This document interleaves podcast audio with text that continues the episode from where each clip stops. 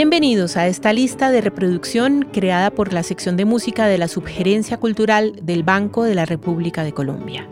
Soy María Isabel Quintero y este es el primer programa de una serie de seis episodios de la lista de reproducción Todas las Voces Todas, donde estaremos conversando acerca de los aspectos más relevantes, orígenes, tendencias y evolución de la música coral. Hoy estaremos hablando acerca de la música polifónica durante el Renacimiento.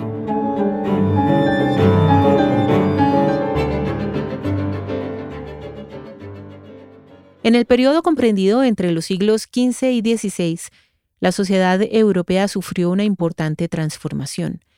Por un lado, las teorías humanistas permitieron la transición de una sociedad teocentrista, como fue la medieval, a una en la que el ser humano pudiera sobresalir como individuo.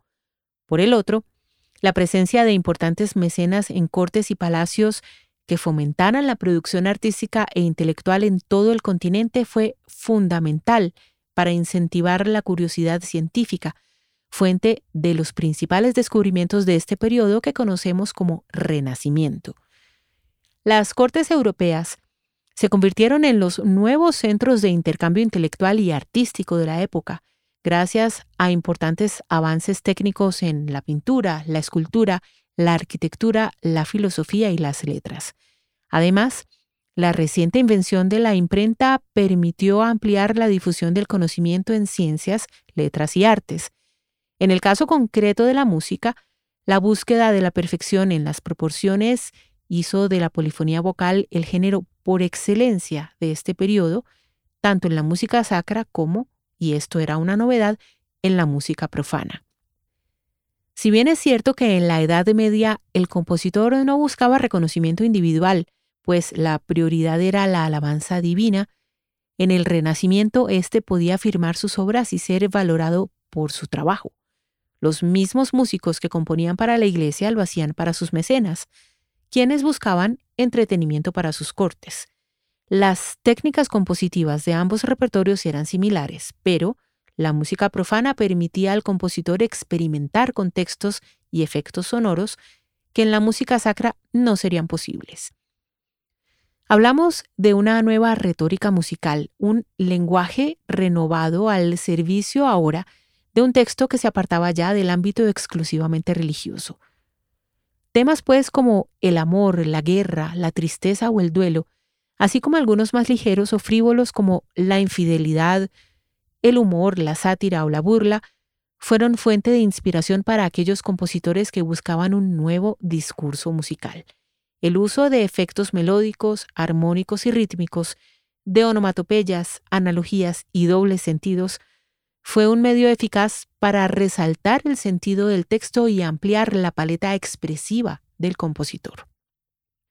Una de las principales características de la música vocal profana fue el uso de lenguas vernáculas, es decir, de aquellas que se hablaban como propias de cada nación ya establecida, particularidad que permitió la diferenciación de estilos nacionales de composición como el madrigal típicamente italiano, aunque también hubo una escuela inglesa de madrigal, el villancico español o la chanson francesa, géneros que favorecieron las características propias de cada idioma. Caso muy distinto al de la música sacra, cuyo idioma principal era el latín, común a toda la comunidad cristiana occidental. La selección musical escogida en esta lista de reproducción trae algunos ejemplos representativos de las escuelas inglesa, franco-flamenca, italiana y española, respectivamente.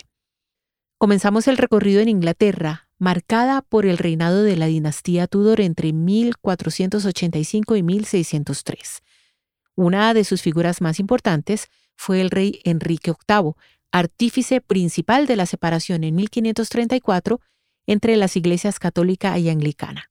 Los Tudor fueron notables protectores de las artes, como la mayor parte de la nobleza europea, especialmente de la poesía y el teatro, circunstancia fundamental para el auge y desarrollo de una verdadera escuela inglesa del madrigal, lo cual sucedió a finales del siglo XVI eh, de la mano de compositores como Thomas Tompkins, Thomas Morley y John Dowland, entre otros.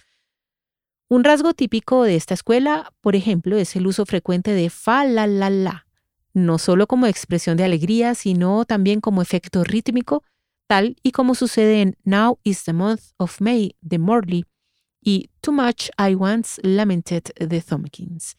Este efecto se hizo muy popular y fue imitado por otros compositores, como el alemán Jakob Hassler, quien las empleó en su pieza Tanzen und Springen.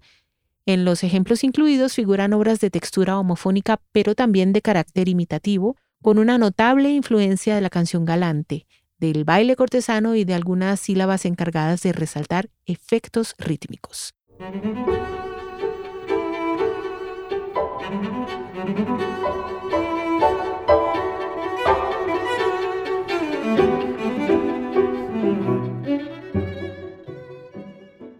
Continuamos con la región franco-flamenca, cuya escuela reunió estilos compositivos franceses e italianos. Uno de sus miembros más reconocidos fue Josquin Depré, autor, entre otros, cientos de obras de Mille Regrets, pieza presente en esta lista, que alcanzó tal fama que inspiró una misa con el mismo nombre, autoría del español Cristóbal de Morales. Tal vez el rasgo más poderoso de la canción de Josquin sea su audacia armónica, recurso muy efectivo para resaltar la tristeza y el dolor de las palabras del texto. Otro importante compositor de esta escuela fue Jacques Arcadelt, cuya obra Margot Labré Le Vigne es un ejemplo del juego rítmico entre sílabas, o también Il est bon de Pierre Passero, pieza que presenta efectos musicales humorísticos en los que las voces imitan el sonido de las gallinas. Otra chanson importante y muy conocida es La Guerre de Clément Janeca, famosa por los sonidos descriptivos del combate por medio de múltiples onomatopeyas. De Pierre Serton escucharemos La La La Je los deich, un ejemplo más de juegos rítmicos entre sílabas, y Mignon Allons voir si la rose, chanson de Guillaume Costelet, escrita sobre un poema de Pierre de Ronsard evidencia típica del uso del contrapunto y la armonía para resaltar el sentido del texto. Avanzamos hacia Italia, país que además de ser uno de los centros musicales más importantes de Europa, fue la cuna del madrigal durante el Renacimiento. Bajo la protección de familias aristocráticas como los Medici, prosperaron las artes y los intercambios culturales con regiones y países de todo el continente. De ahí que músicos franco-flamencos como Arcadelt y Orlando Di Lasso pasaran parte de sus vidas en dichas cortes, el primero de ellos trabajando para el duque Alejandro de Medicis y el segundo como protegido de Cosme de Medici.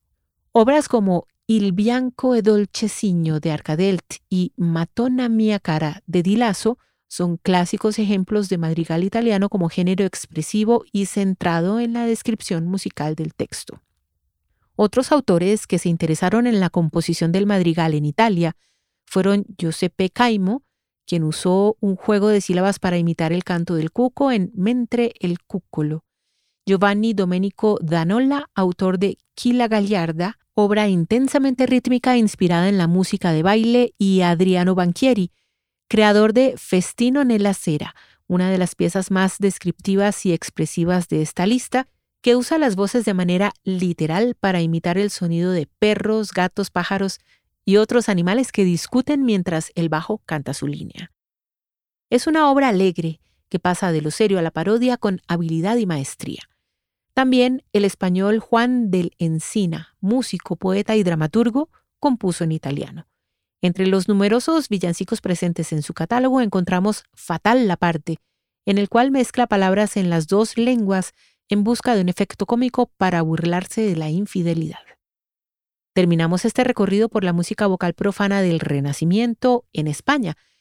El siglo XVI, llamado el siglo de oro español, por ser el periodo en que florecieron las artes y letras en la península ibérica, contuvo sucesos determinantes para la sociedad española de la época como la toma de Granada por los reyes católicos, la subsecuente expulsión de musulmanes y judíos del territorio y el descubrimiento de América, todos ocurridos en 1492. Durante este periodo fue recopilado el Cancionero de Palacio, que cuenta con cerca de 470 obras del repertorio de la capilla musical de la corte, la mayoría de ellas villancicos, chansons o romances en español, latín, francés y portugués, entre otros idiomas. El villancico fue una forma poética, polifónica y popular similar al ya mencionado madrigal italiano. Esta lista de reproducción presenta algunas obras del cancionero de Palacio, que en su mayoría son atribuidas a Juan de la Encina, como Hoy comamos y bebamos, canción ligera que habla humorísticamente de los excesos, Cucú, una sátira a la infidelidad, y Más vale trocar, cercana al estilo del romance. También los villancicos anónimos Din Dirin Din, una mezcla de varias lenguas con onomatopeyas que imitan el canto del ruiseñor, Tres Morillas, que habla del acercamiento entre moros y cristianos durante la ocupación musulmana, y La Tricotea, obra que mezcla diversos idiomas haciendo énfasis rítmico en las sílabas, la mayoría de ellas ininteligibles.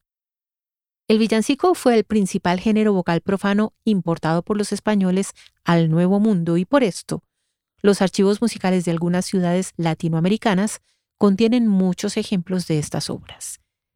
En conclusión, los madrigales ingleses e italianos, la chanson y los villancicos del Renacimiento fueron exponentes de una nueva retórica musical que exploró formas audaces de pintar el texto. De hecho, la palabra madrigalismo se usa para hablar de los efectos que describen musicalmente las palabras de un texto dado. Usar los sonidos para describir el texto daba un sentido teatral a la interpretación, de ahí que algunos de estos recursos fueran empleados posteriormente en la ópera y en la cantata barroca. Las obras que integran esta lista de reproducción son interpretadas, entre otros, por las agrupaciones The King's Singers, Laudantes Concert, The Hilliard Ensemble, The Queen's Six, Calmus Ensemble y grupo vocal Gregor.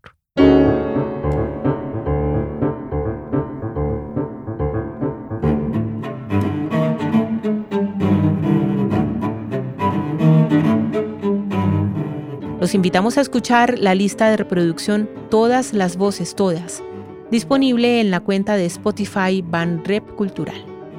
La investigación y selección de la música de esta lista fue realizada por Angélica Daza.